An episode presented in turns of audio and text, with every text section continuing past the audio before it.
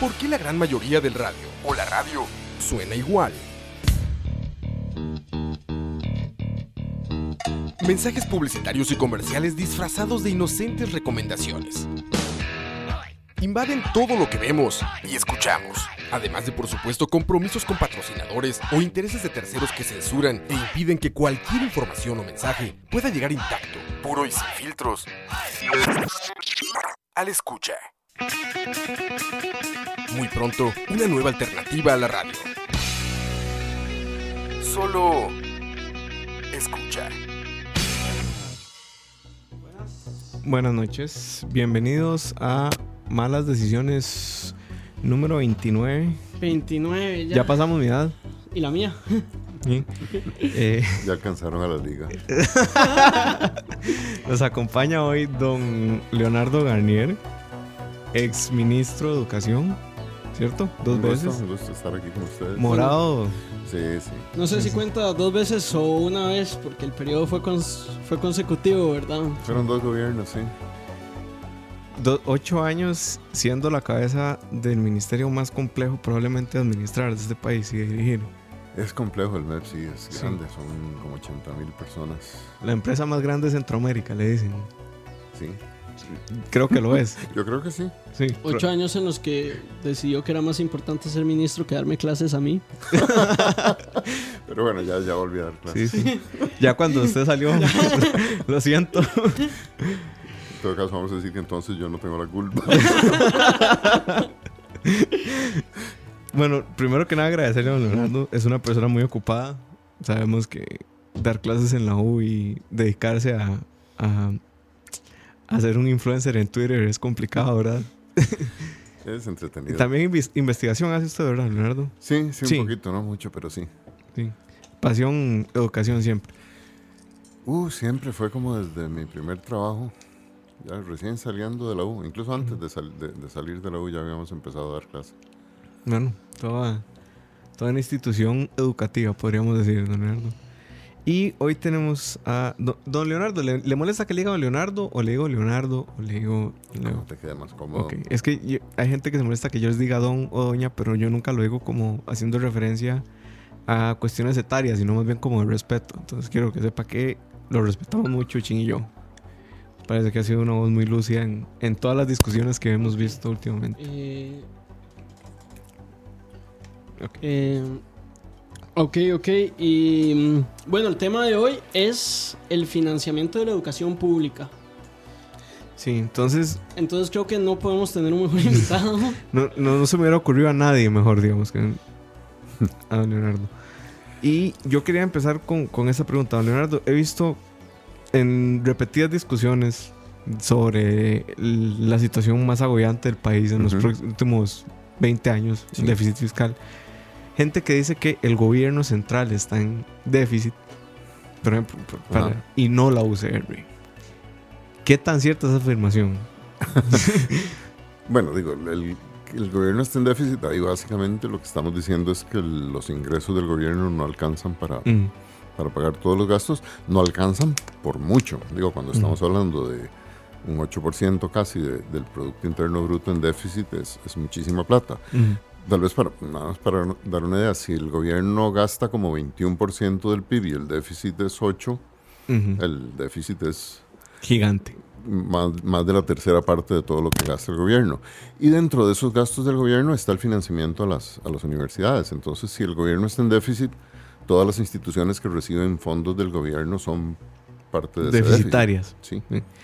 E- En ese sentido, el, el FES es el Fondo Especial de la Educación Superior. Es, es quien Sí. financia las universidades, ¿verdad? ¿Ese fondo cómo está compuesto, don Leonardo? Mira, esa es una institución que nació hace ya muchos, muchos años para garantizarle a las universidades un, un financiamiento relativamente estable y creciente. Se estableció esta idea que es el, el Fondo Especial para la Educación Superior, eh, que cada cinco años se, se renueva, o por lo menos esa había sido la, la costumbre. Las universidades presentan planes, que es el Plan Estratégico de la Educación Superior. Ujú.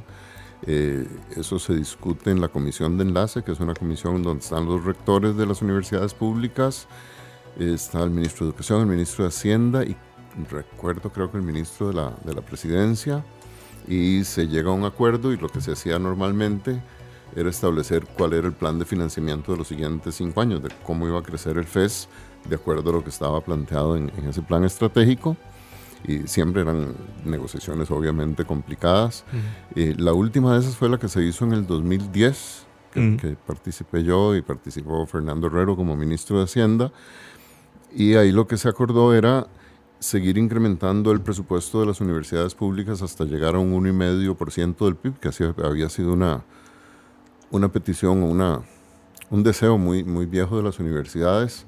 Y aquí para, para reconocer méritos ajenos, eh, la persona que nos planteó esa, esa idea de, de llegar al 1,5% fue Gabriel Macaya, que había sido rector de la Universidad de Costa Rica, y, y en una conversación con Gabriel, él nos decía que, que por qué no usábamos ese ese monto que había sido una aspiración de muchos años de las universidades y, hubo un buen acuerdo alrededor de ese, de ese y medio. Ahí tal vez la única cosa extraña que ha pasado es que en los últimos cinco años no, no se firmó un convenio quinquenal, sino que el gobierno de, de Luis Guillermo Solís y las universidades negociaron año a año. Que eso es complicado, porque si negocias año a año puede ser que te vaya muy bien con el gobierno si el gobierno es muy generoso, pero le genera a las universidades una situación de riesgo que es no saber qué va a pasar un año después y un año después. Eh, yo creo que ahí la, la, figura de una negociación de, de, cada cinco años garantiza un poco más de estabilidad. Sí, y Ahora, te garantiza de repente menos fondos que negociar año con año, pero... No necesariamente, ¿verdad? Pero, o sea, mm. si son años buenos en que hay suficientes recursos, puede ser, pero, pero cuando viene un periodo difícil, yo creo que es preferible haber tenido una negociación más sólida. Mm. Ahora, este, por constitución, todo el sistema educativo tiene que, tiene que tener un 8% del Producto Interno Bruto, entiendo yo. Esto no se ha cumplido hasta donde yo sé en, ningún, en ningún momento. Mira, en realidad, a ver, a mí me tocó estar en el gobierno de José María Figueres del 94 al 98. Ahí se aprobó una reforma constitucional para otorgarle un 6% del, del PIB a la educación. El presupuesto en esas épocas andaba como en un 4, entonces era una meta, una meta ambiciosa Ahí pasó una cosa complicada, y, aquí en, Economistas podemos ver lo complicada que era, que fue que el Banco Central tenía un cálculo del PIB eh, que no estaba muy bien. Y entonces cuando se recalculó el PIB resulta que era 30% más alto. Entonces, no es poquita cosa, es, es mucho. Entonces, eso, eso, habría generado un aumento muy, muy rápido de acuerdo al, al 6% del PIB.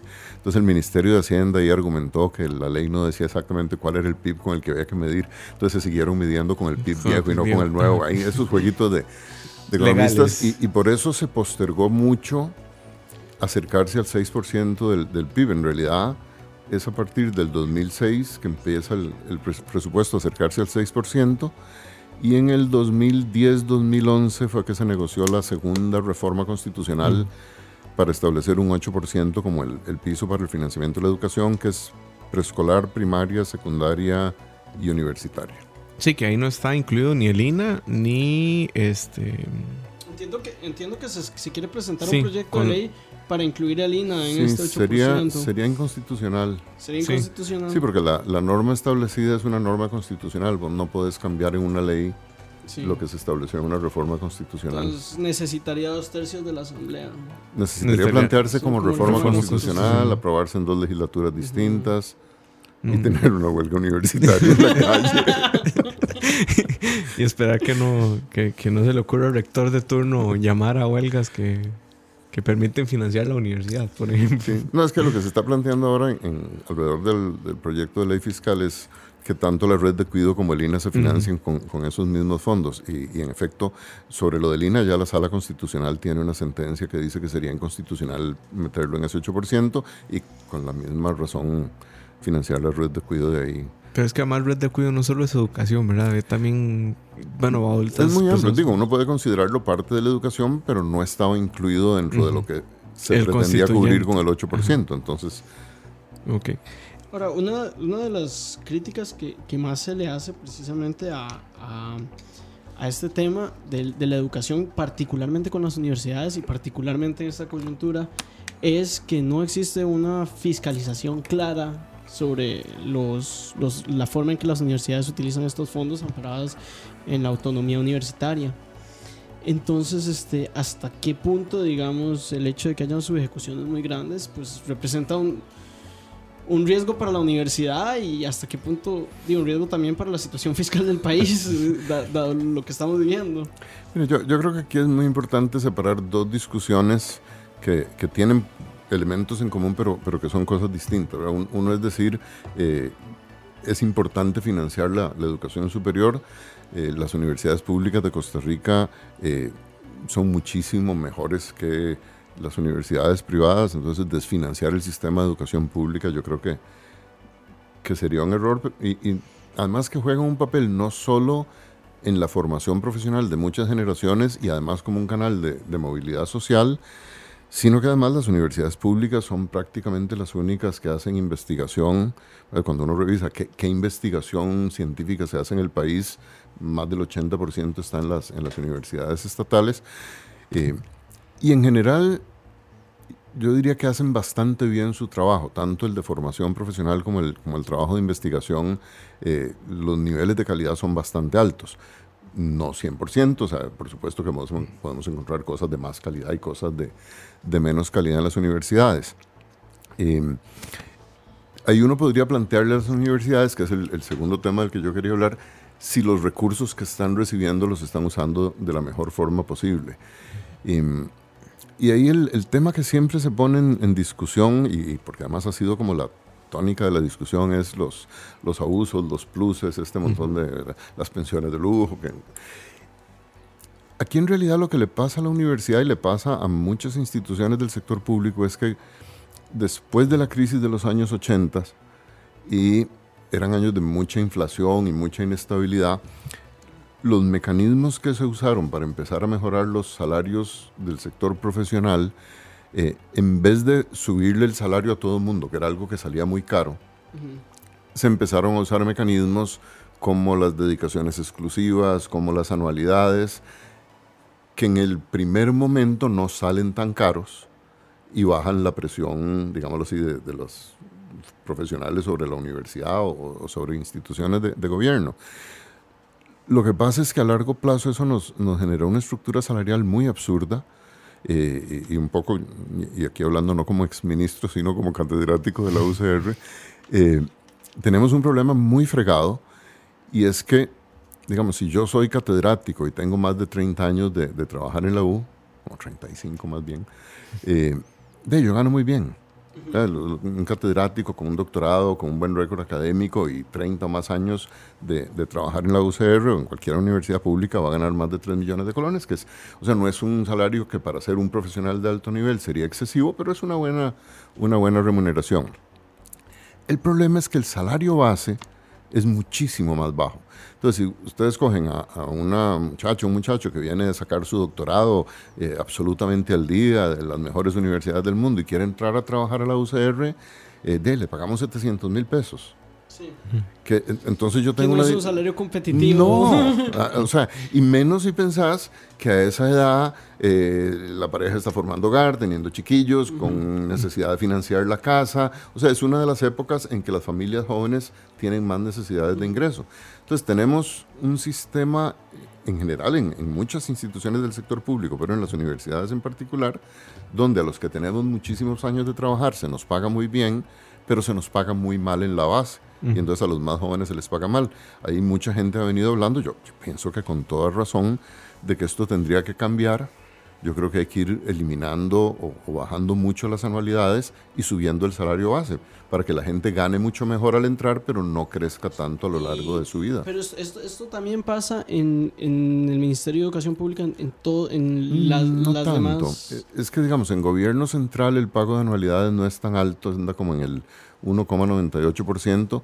En las universidades llegó a ser 5,5%, que era una locura ahora se bajó al 3 y algo por ciento, que sigue, sigue siendo muy alto. Eh, en general yo, yo creo que es un muy mal incentivo. O sea, la idea es que las remuneraciones jueguen un papel de incentivar la productividad, la calidad, el desarrollo profesional y la anualidad no hace ninguna de esas cosas. O sea, suponer que porque me hice un año más viejo en la U soy mejor profesor o mejor investigador, eh, no. Más bien, bueno, aquí, aquí, aquí no tengo realmente ninguna, ninguna fuente de datos, es nada más que mi experiencia propia, pero mi experiencia propia dice que en muchos casos es más bien al Lo contrario. ¿verdad? Podría pasar incluso al contrario, exacto. Entonces, yo pienso que es un muy mal incentivo. Y este tipo de incentivos, cuando uno los junta todos, eh, y no sé cómo están los datos en este momento, pero cuando negociamos el, el último FES en el 2010, los datos de CONARE, de, de, OPES, la Oficina de Planificación de la Educación Superior, digamos datos propios de las, de las universidades, lo que nos decían es que la planilla universitaria, el, el costo de la, de la planilla crecía a un 8% real, es decir, 8% por encima Wow. de la inflación. Eh, de eso es insostenible. Nadie puede tener un crecimiento de su planilla de 8% real. Si, si las universidades seguían creciendo el costo de su planilla a ese ritmo, en 20 años iban a necesitar el 7% del PIB, que es completamente irreal. Irreal. Sí. Entonces yo, yo sí creo que dentro de las universidades tenemos que reformar el, el sistema de pagos para tratar mejor a la gente más joven y bien calificada que entra a la U y que el aumento a lo largo de la carrera universitaria sea mucho más razonable. Sí, que di- digamos que esto ya lo habíamos dicho antes, que es que la curva del crecimiento del salario no es lineal, es completamente di, exponencial. Es exponencial, es, es una locura. O sea, el 5% estamos hablando de que en 10 años gano mi salario más la mitad. Más o menos. Más porque es acumulativo, es tu salario más como el 60%. Sí, es, es- es una locura, es Es- insostenible. Es, insostenible. en el MEP, ¿cómo funcionan los salarios? Leo? Bueno, igual, en, en todo el gobierno los esquemas son un poco extraños. ¿verdad? Porque, digamos, los salarios base son bajos y ahí se agregan otro montón de, de componentes. En el MEP hay eh, distintos tipos de incentivos eh, por trabajar en zonas de menor desarrollo, por...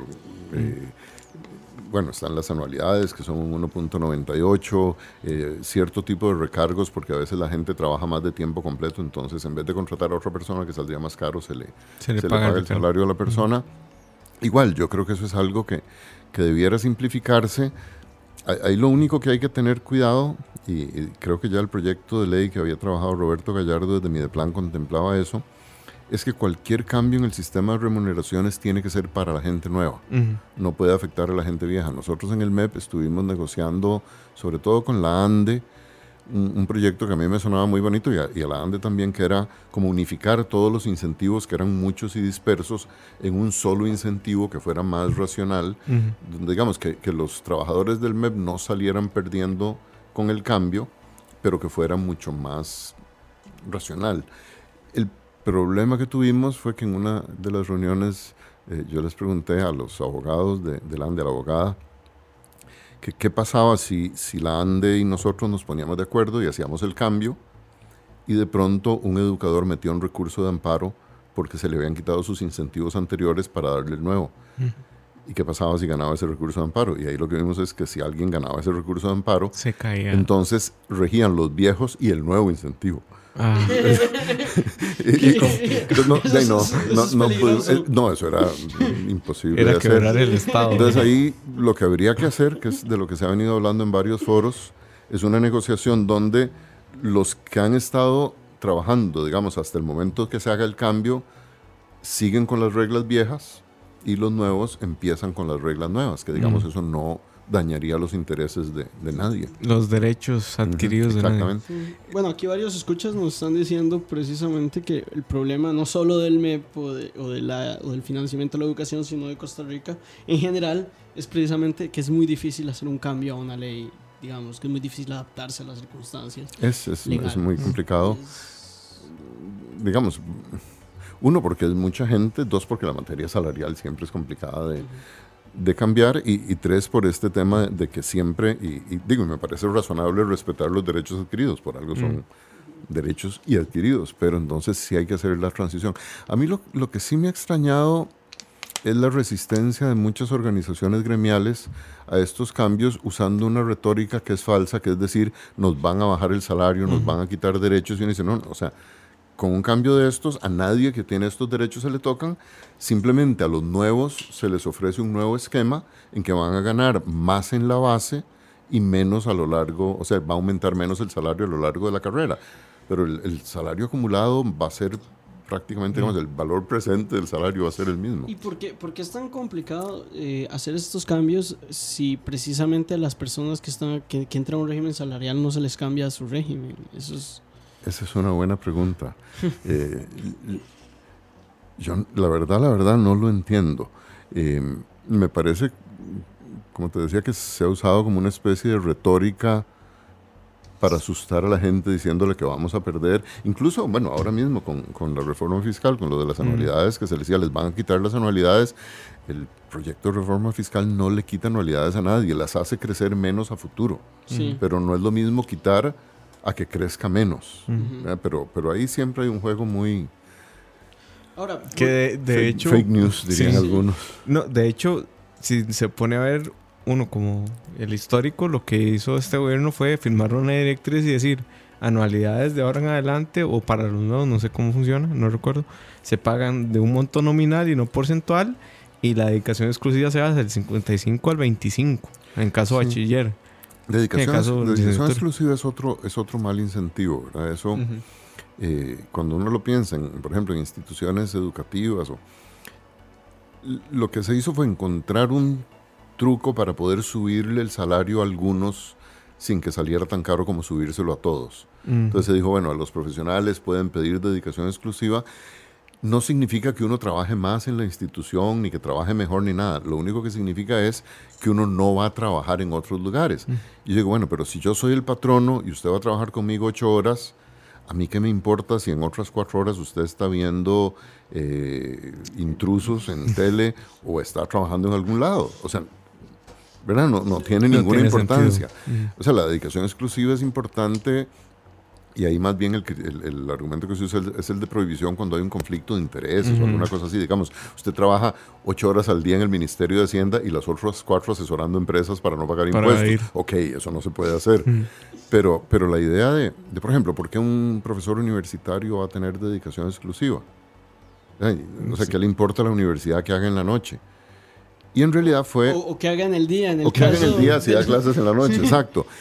Me parece a mí que fue un, un instrumento para subir salarios sin que fuera el, el mejor instrumento. Yo pensaría que es preferible, otra vez, mejorar las bases Ujú. y dejar de usar esas herramientas que son mala política salarial. Pero bueno, son, son, son hijas de su contexto, ¿verdad?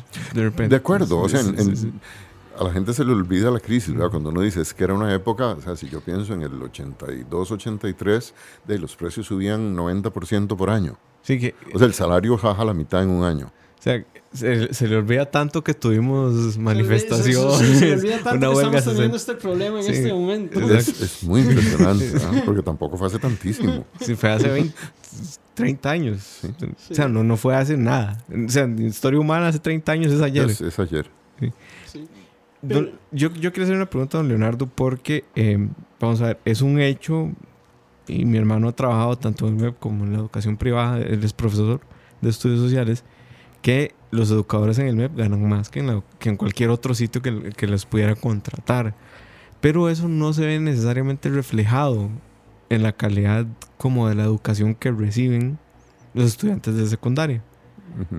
O sea, de repente, si uno empieza a ver como las asimetrías no solo en, en el nivel de o la cantidad de gente que ingresa a la Universidad de Costa Rica, que sí es más de la universidad pública, pero cuando uno de repente ve que mucha gente de la universidad privada paga una privada independientemente de, de si puede o no entrar a la universidad pública, ¿cómo podríamos explicar esa simetría, verdad? O sea, lo- los, profesionales que tengo aquí están mejor pagados, pero me, me entregan un, digamos que un servicio más deficitario.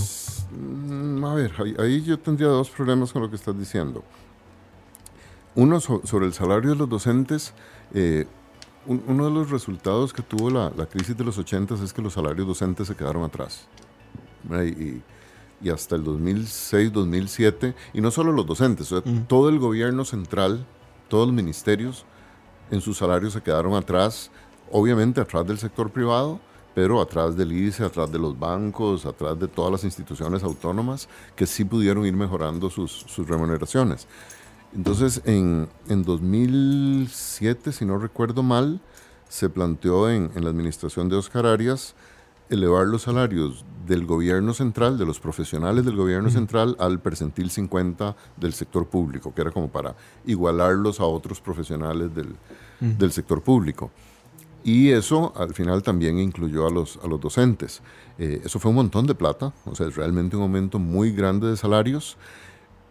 Y, yo recuerdo, yo hablaba esto mucho con, con, la gente del Ministerio de Hacienda, con, con, José Luis Araya, que era el ministro encargado de gastos y que casi le da un infarto cuando ve lo que costaba el aumento de salarios de los maestros. Eh, pero, y, y, José Luis al final estaba de acuerdo conmigo, yo lo que le decía es, José, o sea, si, siempre nos quejamos de la calidad de los docentes. Y ¿quién va a estudiar? ¿Quién va a ir a estudiar a la Facultad de Educación si lo que le pagan a algún docente es una porquería? Entonces, solo mejorando los salarios docentes, yo voy a lograr que mejor gente quiera ir a estudiar a la Facultad de Educación. Eh, y, eso va a ser una inversión, es un montón de plata, sí, pero digamos que esa yo creo que era una, una decisión correcta, aunque muy, muy cara. Toma mucho tiempo, ¿verdad? Aquí lo que decimos es que mientras se hace evidente que los docentes ganan bien y mejora la calidad de los estudiantes que entran a estudiar educación, va a pasar tiempo. Pero además, y aquí, y este yo creo que es el, problema más grande que tenemos en educación en Costa Rica, es que hay un montón de facultades de educación, la mayoría en universidades privadas, que son una porquería. Y entonces, nada gano yo con mejorar los salarios del MEP y atraer menos, mejor gente si hay facultades de educación que están graduando muchos docentes que son profesores de matemáticas que no saben la regla 3 o profesores de inglés que no hablan inglés. Eh, y, ahí sí nos estamos haciendo una, una zancadilla. Eh, yo creo, y, lo hemos estado conversando con, con, el ministro Edgar Mora y en el Consejo Superior de Educación, que habría que moverse en el país a hacer lo que está haciendo el Colegio de Abogados en Derecho, que es tener exámenes de idoneidad.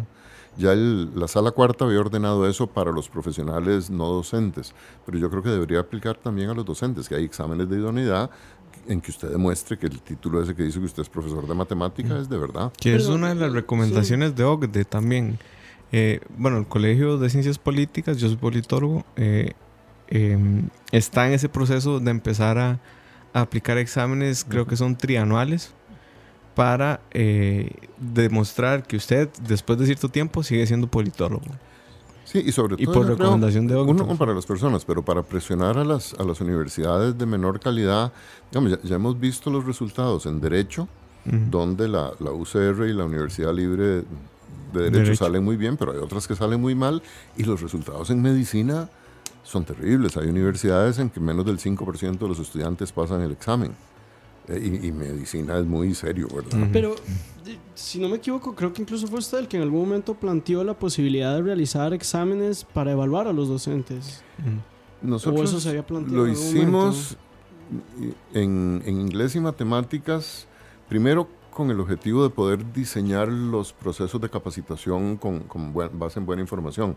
En, en, inglés eso funcionó muy bien. El, el, los resultados de los primeros exámenes fueron macabros o sea, como dos terceras partes de los docentes estaban en los niveles A1, A2, o sea que es un nivel como para ser estudiante de inglés, no, no profesor de inglés. Eh, tenemos ya como ocho años de estar dando capacitación masiva en inglés y, los resultados de las últimas pruebas son muchísimo mejores, o sea que, que el efecto ha sido positivo. En inglés además se pudo hacer algo que es lo que nos gustaría que se pudiera hacer en el país con otras asignaturas, que es que para que alguien tenga una plaza en propiedad como profesor de inglés del MEP, tiene que pasar una nota mínima en el TOEIC, que es un examen internacional mm. de, de, inglés. Uno querría tener lo mismo en, en otro tipo de asignaturas. Aquí, el, digamos, lo, técnicamente complicado es que hay que diseñar una prueba y que tenga validez científica, va a hacer todas las pruebas, y, porque si no un recurso de amparo se la, se la trae el suelo. Ahora, todo esto, ¿qué, qué tan políticamente viable sería. que ese es el, siempre se termina siendo el problema. A ver, yo creo que todas las cosas tienen su, su momento. Em, hace unos años eso habría sido probablemente imposible. Yo creo que cada vez es más evidente el hueco que estamos teniendo en educación por esa calidad con que se están graduando muchos docentes de las universidades. Entonces, me parece que el país es cada vez más consciente de eso. Igual, aquí yo creo que tendrías que hacer un, como en la diferencia salarial, los que ya tienen una plaza en propiedad, ya tienen una Sí. plaza en propiedad, eso no se está cuestionando. Eh, es para los nuevos graduados de las universidades, igual que se está haciendo en medicina y en derecho, tendrían que, que pasar por una prueba para poder tener una plaza en propiedad. Aquí Ahora- hay una, una, Bueno, una pregunta, no sé si. dale vos. Bueno, Dice Juan, dale. Juan Álvarez, 22. ¿Mm? Juan Álvarez, 22. ¿Cómo evaluar la capacidad pedagógica de un profesor? Un educador no puede ser evaluado solo por lo que sabe, sino también por su capacidad de enseñar. Tiene razón, ahí, ahí hay dos problemas distintos. Uno, y eso fue, fue divertido con las de inglés, porque recuerdo que sobre todo la, la gente de la APSE me decía, cuando planteamos que fuera obligatorio el, el examen de inglés, me decían, pero es que el dominio de inglés no garantiza que alguien sea buen profesor. Y yo, "Vea, yo en eso estoy de acuerdo, pero sí le garantizo que el no dominio del inglés me genera un mal profesor. Entonces, yo diría que el, el dominio de la asignatura es indispensable. Sobre la capacidad docente, ahí es, hay, hay otro tipo de, de pruebas que se pueden hacer. Hay experiencias súper interesantes en Australia, en países de Europa, en, creo que en Colombia se han estado haciendo cosas valiosas para ver cómo evaluar la capacidad y los conocimientos en pedagogía, en docencia de, Sí. de los... Pero, pero yo creo que sí, habría que evaluar las dos cosas. Que no es como 2 más 2, 4, ¿verdad? No, no, no. Es más, te voy a decir, en, en el caso de la matemática, eh, trabajos que había hecho Ángel Ruiz, que después nos colaboró con la reforma de los programas de matemática del MEP, Ángel lo que decía es que ser profesor de matemática o, ser- o una carrera de profesor de matemática no es que te tiene que dar clases de pedagogía, clases de matemática y usted junta las dos cosas y da clases. La pedagogía de la matemática es una disciplina en sí misma. Entonces hay que saber cómo es que se enseña matemática, no, no es automático eso. Lo, otro, y esto ya no tiene que ver ni con los salarios ni con ninguna cosa de estas, eh, ni siquiera con, con, con el dominio de la asignatura, es que la mayoría de nuestras universidades, y digo la mayoría, pero creo que son todas, eh, tienen carreras muy académicas, no hay práctica docente en la formación de los educadores. O sea, no es como en medicina que después de tercer año empiezan a hacer rotaciones en los hospitales y, ¿verdad? y terminan con el internado rotatorio y demás. Eh, no, aquí salen de la universidad después de haber recibido un montón de clases y leído un montón de libros y flum, párese frente a un grupo de estudiantes y sea educador. Yo creo que la formación docente debiera incluir mucho más práctica educativa. ¿Qué tan viable sería hacer en el Ministerio de Educación Pública lo que se hace en las universidades? Que es, bueno, en las universidades a veces realmente eso no tiene los impactos que uno como estudiante le gustaría que tuviera, pero hacerle evaluaciones a los profesores a través de los estudiantes. Yo creo que es, es, es interesante. Los, los docentes a veces son muy alérgicos a eso y, y siempre son, son evaluaciones que hay que tratar con mucho cuidado porque, una, porque se pueden manipular muy fácilmente, entonces el profe, buena gente que pone buenas notas, sale Mm. bien evaluado. Es- Esas cosas eh, efectivamente pasan, pero yo creo que cuando hay un número suficientemente grande de estudiantes es perfectamente posible hacer buenas evaluaciones. eh,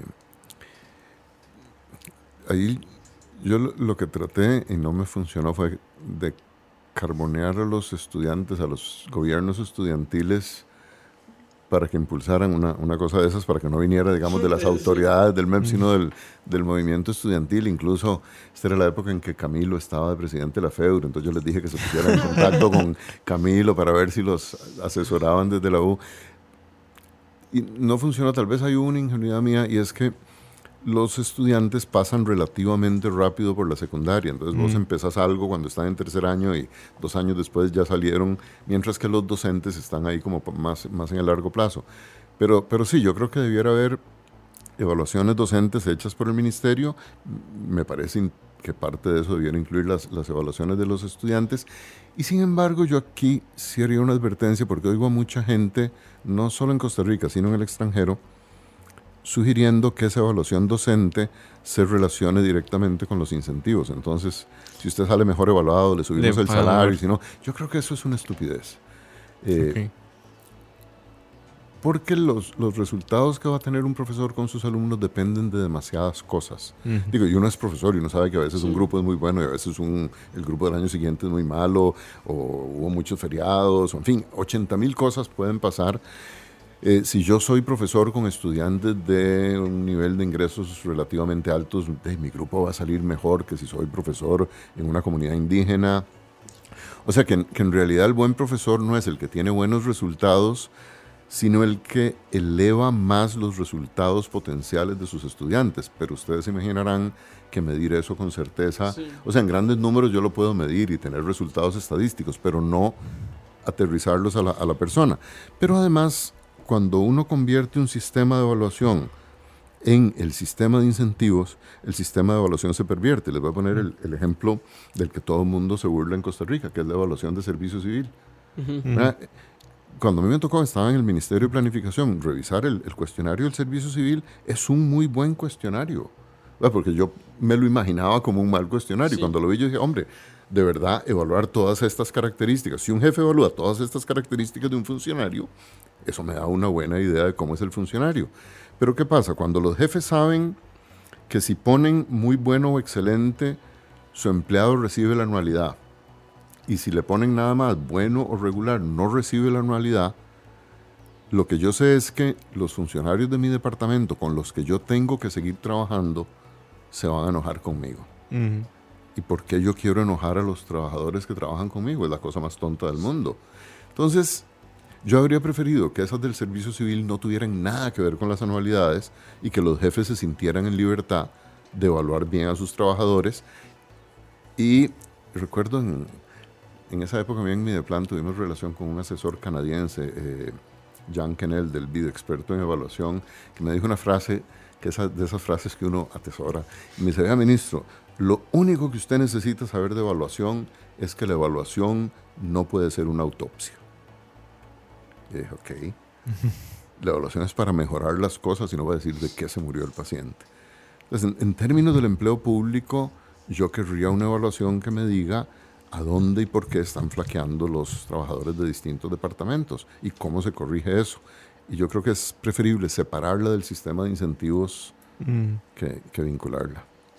Ahora, hay un par de temas como que hemos perdido y como que me queda la idea y después Ajá. quiero volver. Entonces, volviendo un poco al tema de, de- que usted mencionaba de la diferencia entre la, la educación, digamos, la Correcto, educación eso se y la nos educación quedó. pública. Está bien. Eh, también me parece que eso hasta cierto punto genera un efecto bola de nieve, ¿verdad? Porque por un lado el hecho de que no se remuneren bien a los, a los, a los profesores eh, hace que, que mucha gente buena no quiera entrar a ser educadores, entonces eso di, pues afecta la reputación de los educadores y hace que todavía menos gente buena y se, va creciendo esa bola de nieve.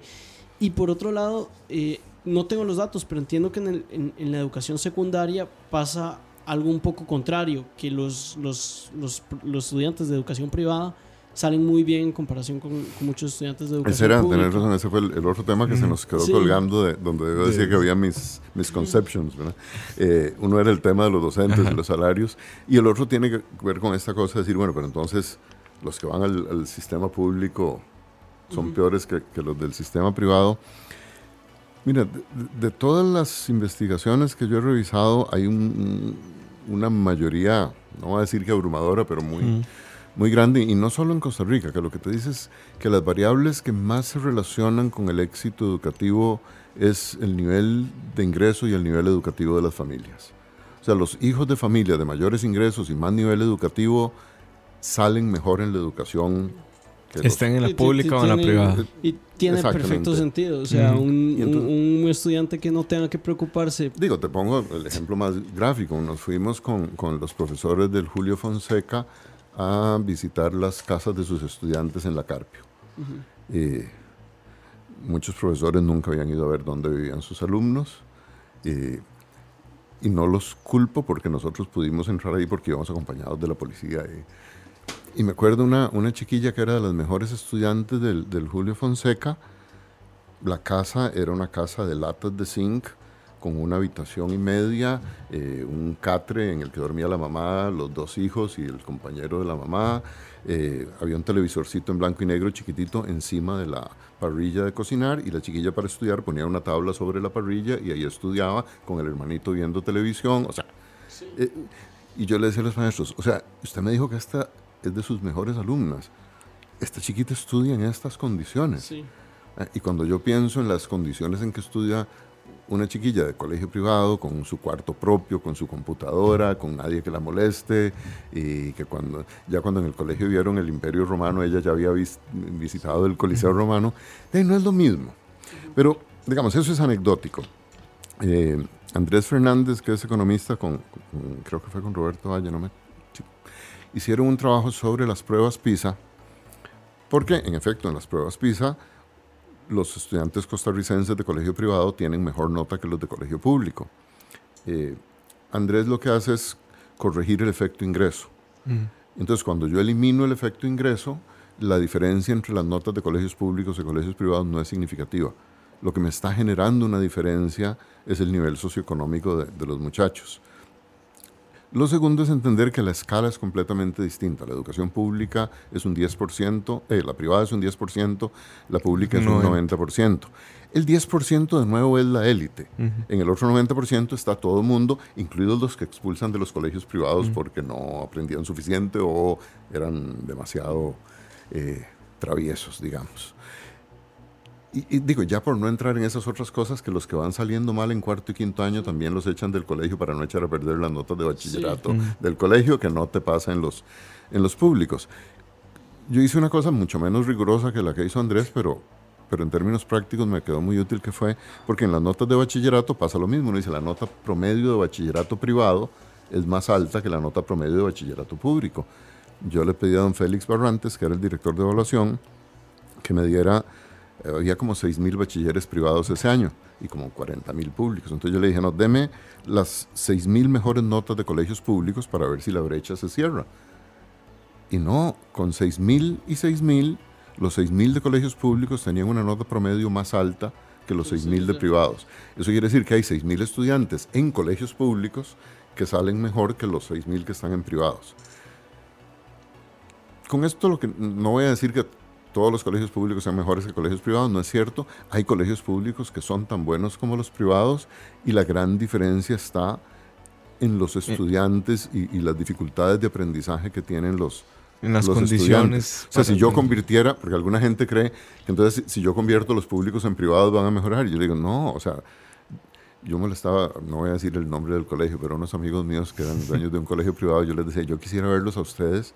Eh, dando clases no con los estudiantes que tienen aquí, sino en la Carpio o en Telire y ver qué notas sacan. Porque no es igual. Así muy fácil. Sí, sí. Digo, es que, eh, a ver, educar a los más fácilmente educables está bien, pero no es tan meritorio como educar a muchachos que mm. vienen de un entorno súper complicado. Ahora, tal vez para, para tratar el tema de financiamiento otra vez, eh, ¿qué oportunidades hay para, precisamente para, para, para redirigir los recursos hacia, hacia los colegios que más lo necesitan. ¿Y qué tanto se hace eso a nivel, o sea, qué, qué tanta potestad se hace eso a nivel del MEP y, del MEP y qué tanto se puede? Porque también uno no maneja toda la información. Hay, dos cosas. Lo, primero es entender cómo en qué se gasta la plata. Porque uno dice, bueno, 8% del PIB es un montón. Bueno, uno y medio va para financiar las, las, universidades y yo creo que se hace en general un buen trabajo con eso. No, cuando digo buen trabajo no quiero decir que todo está bien, ya ustedes mencionaban, no tendría que haber superávits excesivos, aunque hay momentos en que una institución puede tener un, superávit. Eh, y algo que yo creo que ha venido mejorando después del 2010 es que había estado muy estancada la matrícula en las universidades públicas. O sea, el, TEC, por darles un dato, el TEC pasó 10 años sin aumentar en un estudiante la matrícula. Eso no se vale. ¿eh? Y yo entiendo que las universidades no hacen solo docencia, que también hacen investigación, o sea, todo lo que les dé la gana. Usted no puede ver su presupuesto aumentar todos los años y decirme que en 10 años tiene los mismos estudiantes. Eh, bajo la rectoría de Julio Calvo, yo creo que el TEC ha hecho un trabajo buenísimo y han aumentado mucho la, la matrícula. Pero bueno, digamos que esa es la parte que se va a, educación superior. En, el MEP, cuando uno se pregunta de, dónde salió el, 8 y por qué, por qué 8, eh, hubo algunos estudios, y recuerdo uno que hizo Francisco Esquivel, creo que para UNICEF, que un poco lo que calculaba era, con, con los datos que ya existían de los costos de la educación en Costa Rica, cuánto costaría universalizar la cobertura. En esos momentos, estamos hablando como de los años 2000, una cosa así, la cobertura en secundaria todavía estaba como en el 60%. Entonces un poco lo que se hizo fue proyectar si el MEP aumenta la cobertura hasta llegar a un 100%, más o menos íbamos a necesitar como un 8% del, del PIB. Em, la expansión que ha habido del 2000 para acá y, en particular del 2006 para acá es, es muy rural, la, inversión educativa se concentró muchísimo en zonas rurales y eso se refleja en cómo se ha cerrado la brecha de escolaridad entre zonas urbanas y, rurales. Y algo que también es cierto, y digamos, no es un mérito, sino que es, cuando uno lo dice al principio suena como muy meritorio, pero era inevitable, es que el aumento de cobertura, o sea, hemos pasado del 60 a prácticamente un 100% de cobertura, se logró aumentando la cobertura de los grupos más pobres. Y uno dice, de claro, obvio, los más ricos ya estaban en el colegio. Entonces, si, aumenta la cobertura, solo va a aumentar donde no había. Eh, pero aún así es bien importante que, la brecha por ingresos y la brecha urbano-rural sí, sí se ha venido cerrando. Entonces, yo, yo lo que diría es que en general los recursos están relativamente bien distribuidos a lo largo del, del país. Eh, Costa Rica, por ejemplo, hace un esfuerzo enorme con las escuelas unidocentes. De hecho, hay alguna gente, yo siempre he tenido mis discusiones con los del Estado de la Educación, que tal vez ya hay, muchas escuelas unidocentes y que podríamos unificarlas. Hay, hay, zonas en las que eso es cierto, porque hay suficiente, digamos, los, los pueblos se han ido acercando. pero, pero hay zonas en las que no. Yo recuerdo en, en una zona de Guanacaste, porque ahí el MEP tiene ciertas reglas de cuál es la distancia mínima para que pueda haber dos colegios o, dos escuelas. En escuelas es mucho más pequeña. Pero teníamos una en colegios y en unas comunidades llegaron a pedirnos que ellos necesitaban un colegio y no se cumplía la norma de la, de la distancia. Y nos, nos pidieron caminar la distancia. Era imposible. O sea, por kilómetros no calzaba, pero era una montaña tupida con ríos y digo, uno dice, de ahí sí hay que hacer otro colegio, los chiquillos no pueden pasar por aquí todos los días. Entonces yo te diría que que la distribución esa física de los recursos anda razonablemente bien. Lo que no está bien es lo que hablábamos antes de lo complejo que es todo el sistema de, remuneraciones y, esos pluses que se fueron agregando de año a año. Eh, hay algunos incluso que tienen problemas en cómo están definidos. Por ejemplo, las, las de menor desarrollo. les pongo el, el ejemplo que vimos cuando estábamos en el MEP de, resulta que hay unas escuelas que están en las partes más pobres de Pavas, de, pero eso distritalmente está junto con Romoser. Entonces no califica como zona de menor desarrollo. Pero cualquiera que conozca esa escuela dice, mire, eh, eso es de menor desarrollo. y yo tengo que decirle, Dey, sí, pero lo siento mucho, no está en el distrito de menor desarrollo. Pues sí, yo, yo creo que ahí hay que afinar mucho más los, como, los instrumentos. Como decía don Pepe, que él no creía en la estadística porque si la cabeza estaba caliente y los pies estaban fríos, el ombligo estaba a temperatura ambiente. O sea, los promedios siempre son engañosos, mm. entonces hay que usarlos con, con mucho cuidado. Entonces, digamos, ahí, ahí yo tal vez metiendo un poco mi opinión eh, con, con, lo que pasó recientemente en esta discusión del, del, del, financiamiento de la educación. Eh, el problema entonces no está en, en, O sea, el problema básicamente del financiamiento de la educación está en, en la masa salarial. sí, digamos, sí, sí, y, yo no te diría que la masa es excesiva. Eh, el, el, sistema de remuneraciones no es, no es adecuado pero lo que ganan los docentes en Costa Rica yo pienso que está bien. No, y lo digo particularmente porque hace poco con, con el tema de la, de la Plaza de la Diversidad en la UNA, parece que se hizo un gran escándalo y entiendo tal vez por qué se hizo el escándalo, pero me parece que eso es como dispararle a algo que no es el problema. O sea, ahí, realmente no me parece que haya un problema no, no, era un problema de gas. O sea, me parece que si vamos a resolver los problemas presupuestarios de las universidades estatales, la inversión en infraestructura tal vez no sea la mejor forma de entrar. Sí, y ahí, a ver, e, esas discusiones siempre el riesgo que tienen es que cuando la gente tiene intenciones adicionales de lo que está discutiendo, la, discusión se vuelve un poco absurda. Eh, de, con, el, con, el, argumento de que no hay que hacer la plaza, igual habríamos dicho que no había que hacer el Teatro Nacional en 1890. Entonces uno dice, bueno, ahí es como complicado. A mí lo que no me gustó en el caso de la UNA fue que, que Alberto Salome, el rector, dijo que con una plata que nos sobró de periodos anteriores ahora podemos hacer la plaza. A mí eso no me suena buena planificación. Sí, o sea, sí. si usted toma la decisión de que dentro de la política estratégica de la universidad hay que tener esta plaza porque tiene tal y cual importancia dentro de mi estrategia y voy a guardar los recursos para esto, ok. Pero si usted me dice que le sobró una plata y que con eso puede gastar 14 millones de dólares en esto, le digo, vea, eh, Ay, usted está haciendo algo mal. Si le sobran 14 si le millones sobran de 14 dólares. millones de dólares, usted está haciendo algo mal. Sí. Eh, nos- te podría decir algo parecido en el MEP. Nosotros hicimos un trabajo muy fino y, y aquí el, el Mario Mora, que era el, el viceministro de planificación del MEP, una de las tareas que tenía era mejorar la ejecución presupuestaria. Ah, Porque en efecto, no, no puede ser que te esté sobrando plata cuando hay un montón de necesidades. Y, y de, nosotros llevamos la, la ejecución del MEP como a un 98%, que es súper bueno. Eh, de, en los últimos años estuvo otra vez como en 93%. Entonces, de cuando ahí se dice de lo que le sobró al MEP le podemos dar a las universidades, es que al MEP no debiera sobrarle. Sí, exacto. Debería Ah, estar. e- e- Eso a mí sí me parece que es un problema de mala planificación institucional. Sí, o sea, si, si yo planifico tres años, me sobran 14 millones de dólares, pero además tengo deficiencias en becas, en aulas, en no sé si en flotilla, pero sé que la UNA, digamos, por conocidos que tengo, tiene deficiencias en becas.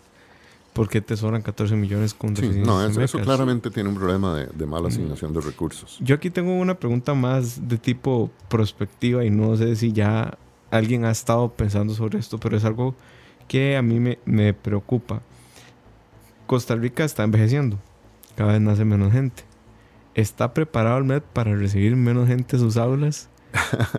Es una buena pregunta y tiene una respuesta de, de cajón. Y, y la respuesta además nos obliga a enfrentar una realidad terrible que hay en, en el MEP de hace muchísimos años y es que la inmensa mayoría de las escuelas son de doble jornada. Mm, Entonces nosotros tenemos un programa oficial que supone tiempo completo, pero el 90% de nuestros, nuestros estudiantes de primaria tienen un poquito más de medio tiempo. Entonces yo creo que la, digámoslo ahí, el, el bono demográfico que vamos a tener con tener menos niños en edad de primaria es que vamos a poder ampliar Los horarios. los horarios a tiempo completo. Lo que me devuelve a lo que ustedes estaban preguntando antes de los sistemas salariales del MEP. Mm, ¿no? Porque cuando uno se entera de esto, uno dice, ok, fantástico, hay que convertir las escuelas de medio tiempo en escuelas de tiempo completo. Ya tengo la infraestructura, tengo menos estudiantes, no tengo un problema de aulas, súper. Nosotros empezamos a impulsarlo en algunas escuelas, digamos que ya eh, la infraestructura lo permitía, y no avanzaba. Y como que no, ¿verdad? y, yo empecé a preguntar, pero ¿qué pasa que esto no cambia? De resulta que las escuelas de doble jornada, los salarios que pagan y en particular el salario del director es mayor que en una escuela de tiempo completo.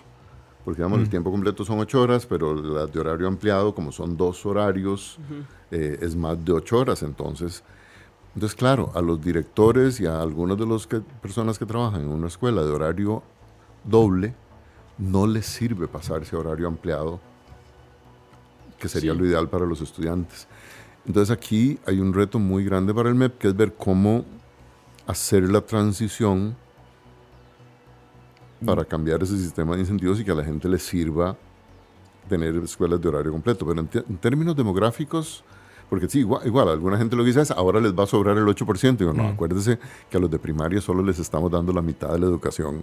ujú. Sí, no, no se le está dando tiempo No. completo. Ahora, esa es otra, esa es otra crítica, digamos.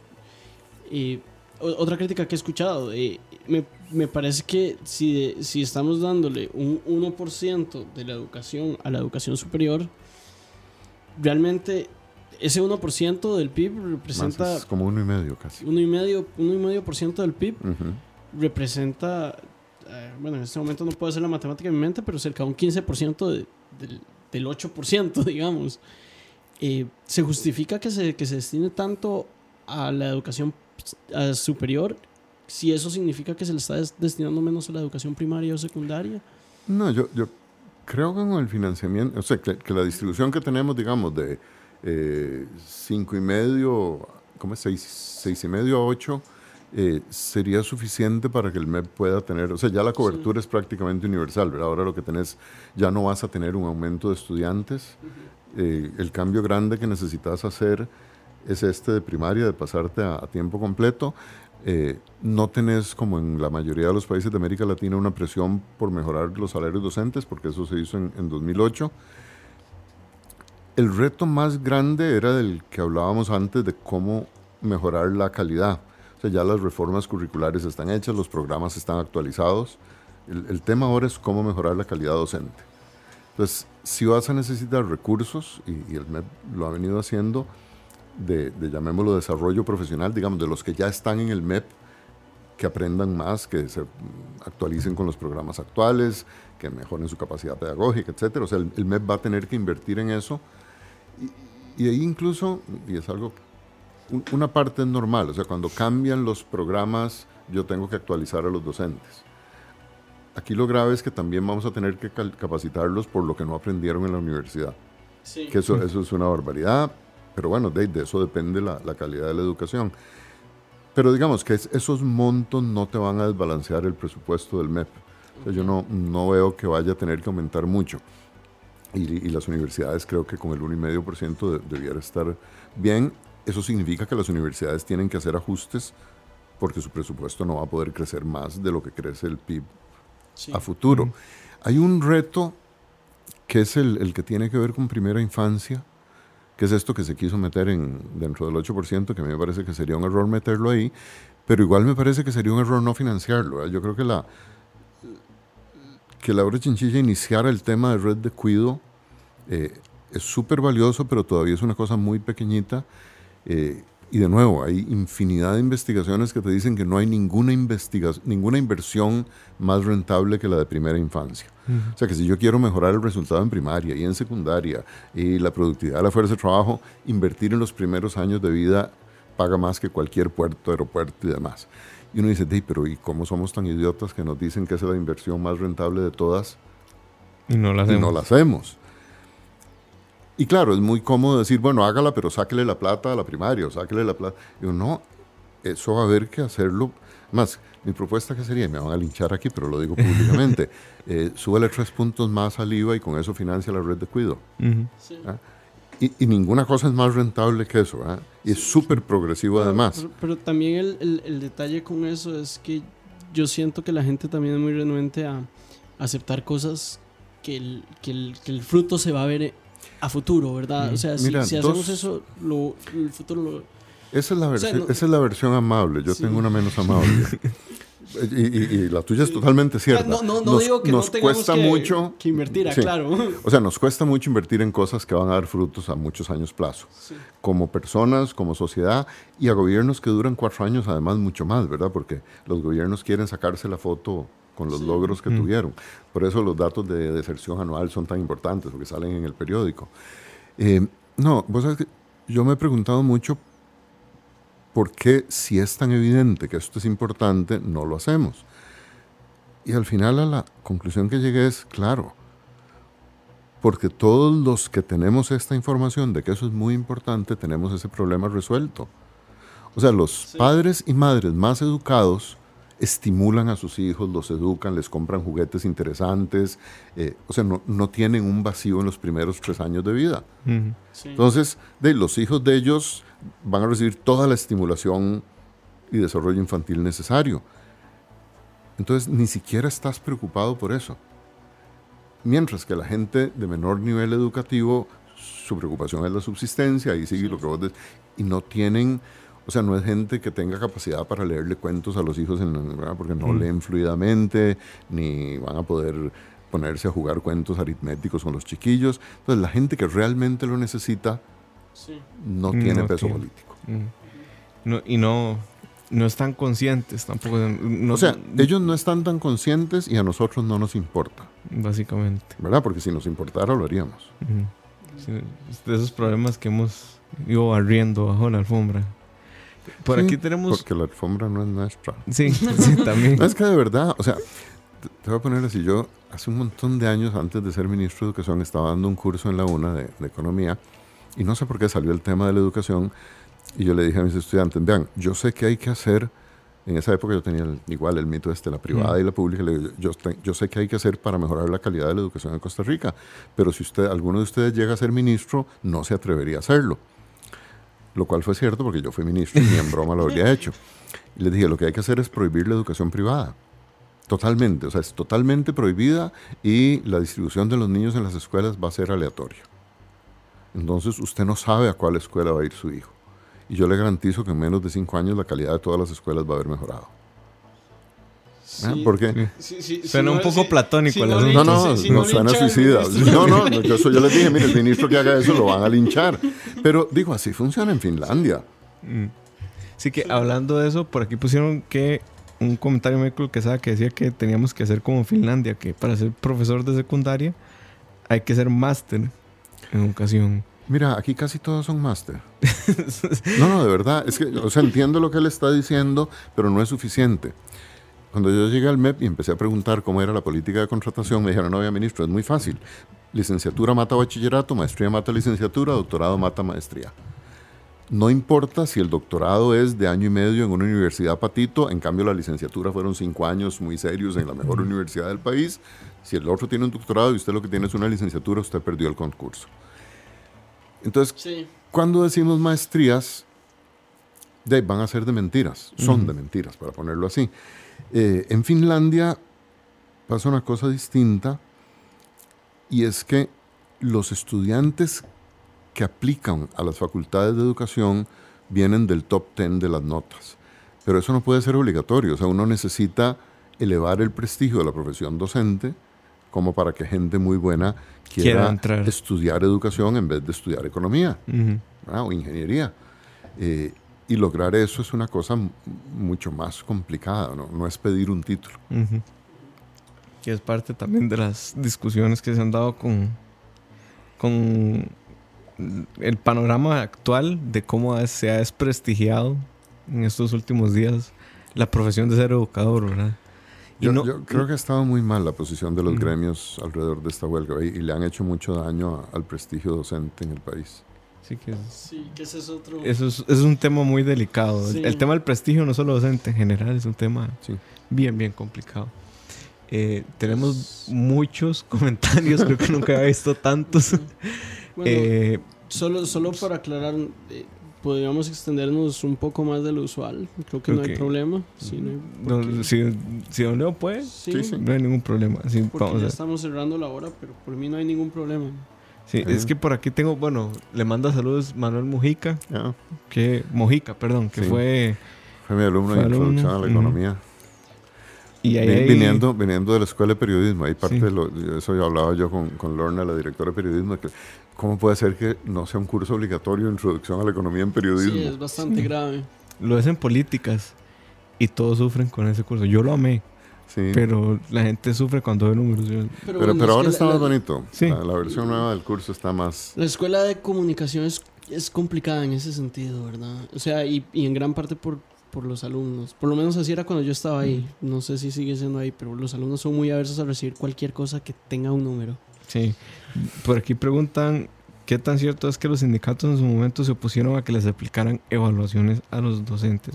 Desconozco. A ver, lo- los gremios del magisterio son muy alérgicos a la evaluación porque interpretan la evaluación como que va a ser para castigarlos o para echarlos o para... eh, ahí en el proyecto del Estado de la Educación han venido trabajando la idea de hacer evaluación docente, un poco lo que estábamos hablando hace un rato, con fines formativos, o sea, saber cuáles son las flaquezas de los profesores, eh, cuáles temas están saliendo mal en las evaluaciones de sexto, de noveno, de bachillerato, para poder identificar en qué zonas y en qué colegios eso está mal y poder, digamos, poder graduar la capacitación docente a, a esas necesidades. Eh, pero sí, digamos, han sido tradicionalmente alérgicos. Yo creo que no debieran serlo. Yo creo que es, la evaluación debiera ser útil para todo el mundo. Por aquí dicen que intro a la economía debería darse en el colegio. Sí. Ya, ya, ya en el colegio se les da educación financiera, ¿verdad? En noveno año se está dando un poquito de educación financiera, que a un nivel así como de manejo de finanzas familiares y, y cosas de esas, que yo creo que está, está bien. Eh, hay una idea que el otro día estuvimos conversando en la Escuela de Economía con, con la directora Isabel Cristina Araya y con Miguel Cantillo de una cosa parecida a lo que es MATEM, como de poder montar un, el curso de introducción a la economía que tenemos en la UCR para no economistas, pensarlo como un curso anual a nivel de colegio para estudiantes que tuvieran interés en, en formarse en economía. Ahora, si se diera, digamos, si se diera como de manera un poco más formal economía en el colegio, caería dentro del, de lo que es cívica o dónde, es, dónde se metería eso. No, digamos, yo, yo, no lo plantearía como una asignatura adicional porque el currículum está muy cargado, pero podría ser un, como, como hacen como sí. es decir, si usted quiere llevar un curso universitario, los que tengan interés sí. podrían llevar esa, esa, asignatura. Eh, algunas nociones de, de, economía, como para nivel de colegio, yo creo que sí, en, dentro de cívica, dentro de sociales, podrían... Mm, podrían hacerlo. Vamos a ver, dice que dicen por aquí, don Leo, que eh, ¿qué opina sobre el robo de las pruebas del bachillerato? Mira, Dicen que todos los años pasa. Yo cuando estaba no, no pasó, pero... No, no pasa todos los años, pasa algunas veces. Eh, yo, yo creo que este año lo que pasa es que había un riesgo mucho mayor precisamente por, por la huelga y porque había gente que estaba mucho más interesada en, en boicotear las, las pruebas. Uh -huh. Entonces, digamos que el, el, riesgo era mucho más alto y las consecuencias eran mucho más complicadas. Sí. Yo ya como aterrizando otra vez en el tema del, del financiamiento y demás, que es el, por lo que he estado le voy aquí, pero es imposible no hablar de, del estado de la cuestión de la educación pública, ¿verdad? Eh, ¿Cómo es que se reparte el, sal, el, el salario, el presupuesto, la masa salarial del, del presupuesto del MEP representa cuánto, la infraestructura representa cuánto. ¿Cómo, cómo, cómo está el asunto ahí? Porque deficiencias en infraestructura es de lo que más ha salido en los últimos años y de lo que más he visto que se invierte, pero... Mira, ahí, bueno, no, no, no tengo los números frescos en, en la cabeza. Obviamente, en, a ver, uno, en cualquier sector servicios, uh -huh. la mayor parte del gasto es, es salarios, porque eso es de la característica uh -huh. del sector servicios es es esa. Si el servicio del que estás hablando es educación, todavía, todavía mucho más. Eh, también lo he visto cuando critican a las universidades públicas porque la mayoría lo gastan en, en salarios. En cualquier universidad del mundo la mayoría se, se gasta en salarios. Ahora, con, las, con los otros gastos, digamos yo, creo que el, la masa salarial, de nuevo, el problema no está en el monto de la masa salarial, sino en las reglas uh -huh. del juego de los incentivos, que ya, ya hablamos de eso. Eh, con el resto de los, de los gastos, yo creo que sí tenemos problemas. En, en algunos se ha mejorado, pero de, de, cómo planificar esos, esos gastos, cómo lograr que sean suficientes, aunque no se noten las estadísticas. ¿Por qué? Porque la masa salarial va a seguir siendo muy, muy alta. Tal vez el, el ejemplo de la infraestructura es, es interesante. Eh, cuando nosotros llegamos al MEP, el presupuesto anual en infraestructura era como de 4 mil millones de colones. Y y la oficina de infraestructura tenía dos carros, eran como dos ingenieros o tres y otras cinco o seis personas. Ridículo, y ¿no? eso se encargaba de la infraestructura educativa de 5.000 centros educativos. eh, de, sí, ¿Qué tal? Sea, era un trabajo un poco difícil. O sea, era, era, muy fácil quedar mal y en efecto quedaban mal. Eh, eso no voy a decir que el problema se resolvió, mejoró muchísimo. Digamos, transformamos lo que era el viejo CENIFE, que era el Centro de Infraestructura, en la actual Dirección de Infraestructura. Por eso a mí ahora me hace gracia cuando hablan mal de la Dirección de Infraestructura, pero digo, ¿cómo se nota que no conocieron el CENIFE? eh, digamos que tiene como 100 funcionarios, un montón de arquitectos y de ingenieros, eh, una flotilla vehicular notable. Y el, el, presupuesto en infraestructura pasó de 4 mil millones por año como a 40 mil millones por año, que es, que es un cambio grande. Eh, y además con una cosa que a mí sí me gustó mucho y es que fue precisamente el meter un montón de arquitectos, entender que infraestructura educativa es un tema educativo, ¿no es? Mm. Costa Rica, y es, si ustedes visitan las escuelas viejas, escuelas construidas en los años 20 del siglo pasado, son súper lindas. Sí, yo fui a una de esas. O sea, en la escuela metálica. No, la escuela metálica, esa, digamos, ya esa se pasa. Sí. Pero, pero no, te estoy hablando en zonas rurales, en, en comunidades súper alejadas del país, en las montañas de Barba, en, en, en zona norte. Eh, y si uno ve las escuelas construidas en los años 50 y 60, son cajones. Uh -huh. mm. Y claro, tampoco no quiero ser aquí injusto. ¿Qué es lo que pasa? Hay la cobertura en los años 20 era muy baja, o sea, hay pocas escuelas, pero tenían que ser muy bonitas porque había un aprecio por la escuela. En los años 50 y 60 hay un boom educativo, la cobertura se dispara, pero entonces, claro, para que la plata alcance, de cuatro paredes, un techo y una pizarra, esa era la escuela. Entonces yo siento que, que con el cambio que tuvimos en la 10 se volvieron a, empezar a hacer escuelas y, colegios bonitos, eh, muchos en, zonas rurales, en las comunidades indígenas, además respetando la cosmovisión y el uso de la madera y cosas súper bonitas. Yo, el mejor elogio no voy a dar el nombre, pero sí una connotada sindicalista de este país en la inauguración de un colegio rural, me reclama y me dice, pero es que esto parece un colegio privado. Y yo dije, ajá. y el problema es que es, esa cosa, esa mentalidad de tugurio, ¿verdad? Si es público, tiene que ser feo. Entonces yo diría que hay una mejora muy bonita, pero las carencias son muchas. Entonces, digamos, había que mantener el, ritmo de expansión de la, de la, infraestructura. Hay un problema que mencionó el, el, ministro Edgar Mora que tiene toda la razón, y es que la, la lógica del MEP, digamos, en, en, esa etapa en, que yo estuve, enfatizó mucho la construcción descuidando el mantenimiento. Entonces los fondos están todos dirigidos a construcción y demás y no está previsto el, mantenimiento. Entonces, digo, todos los que tenemos casa sabemos lo que se daña la infraestructura cuando pasa el tiempo. Entonces ahí, ahí debiera haber un fondo de, de mantenimiento. Pero sí, sí ha habido un, deterioro en los últimos años de esa capacidad de ejecución y, vamos a ver, he oído, el, el, ministro tiene mucho interés en, en retomar eso y yo sí espero que... Ahora, Mm. Tal vez para ir amarrando un poco y ir cerrando, también he visto que mucho de lo que hemos hablado son problemas, este, por supuesto, digamos, cuando, hablamos de problemas en el MEP hablamos de problemas estructurales, pero también me parece que muchos son problemas eh, sintomáticos. Y a lo que me refiero con estos son problemas donde el MEP termina reflejando un síntoma más grande que realmente no le corresponde al MEP. O sea, el problema de la desigualdad educativa se refleja en el MEP, pero viene de un problema de desigualdad de ingreso, de un problema de pobreza, que no voy a decir que el MEP no tiene su, cuota de importancia ahí, pero no es la institución, digamos, que ataca de manera inmediata ese problema.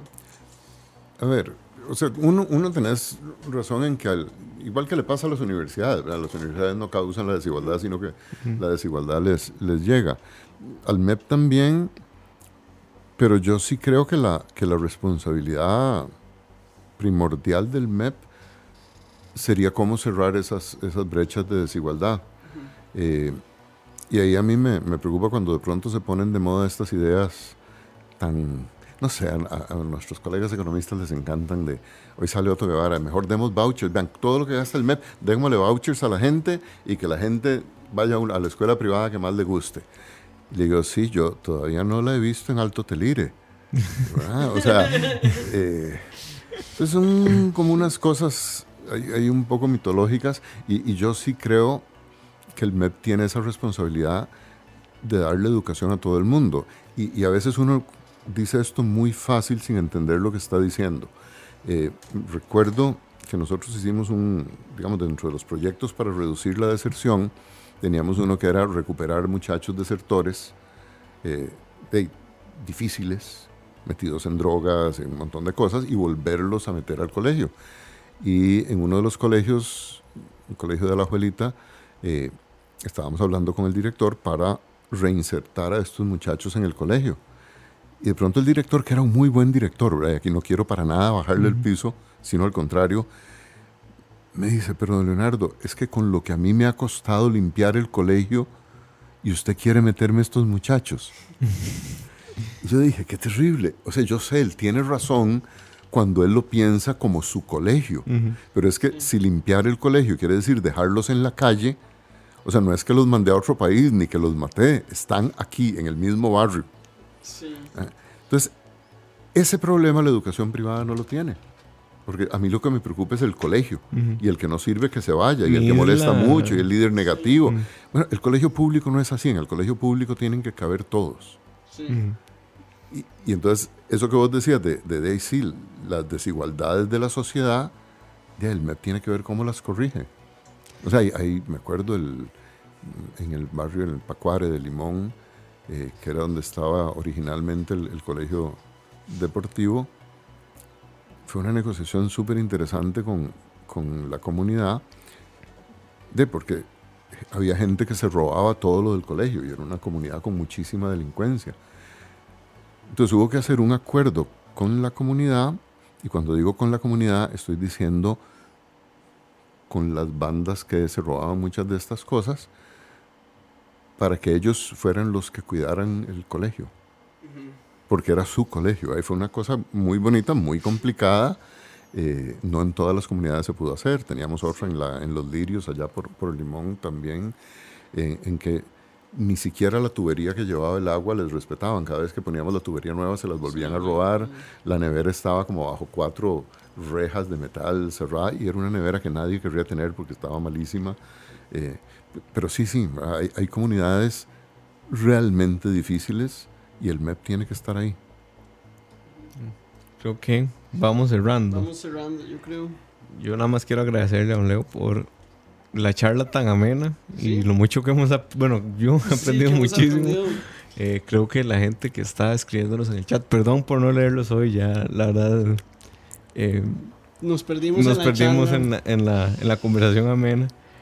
Muchísimas gracias, don Leo. No, no, muchas gracias a ustedes. Y, yo creo que en estas cosas lo más importante, y para mí pasar por el MEP fue un aprendizaje brutal eh, sobre el MEP y sobre el país, ¿verdad? Eso de mm. tener que recorrer el país enterito hasta los rincones más más perdidos y, conocer una Costa Rica que por más que uno hable no, no conoce realmente.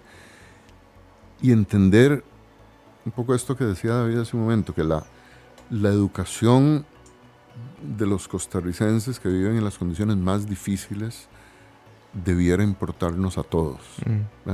Y yo sé, no es la educación de nuestros hijos, ni siquiera es la educación de la gran área metropolitana, eh, eh, pero esa gente debiera importarnos hasta por razones egoístas, ¿verdad? Mm. Porque van a vivir aquí con nosotros, pero puñeta, por una cosa así como elemental de, solidaridad. Y de humanidad. De humanidad, exacto. Bueno, muchísimas gracias, don Leo. Perdón, con gusto. Quedaron algunas preguntas ahí, pero después nos disculpamos. Nos disculpamos. Em, esto fue Malas Decisiones número 29. Hablamos con don Leonardo Daniel y el tema fue financiamiento de la educación pública. Muchas gracias a todos y buenas noches. ¿Por qué la gran mayoría del radio o la radio suena igual? Mensajes publicitarios y comerciales disfrazados de inocentes recomendaciones. Invaden todo lo que vemos y escuchamos además de por supuesto compromisos con patrocinadores o intereses de terceros que censuran e impiden que cualquier información o mensaje pueda llegar intacto, puro y sin filtros. Al escucha. Muy pronto, una nueva alternativa a la radio. Solo escucha.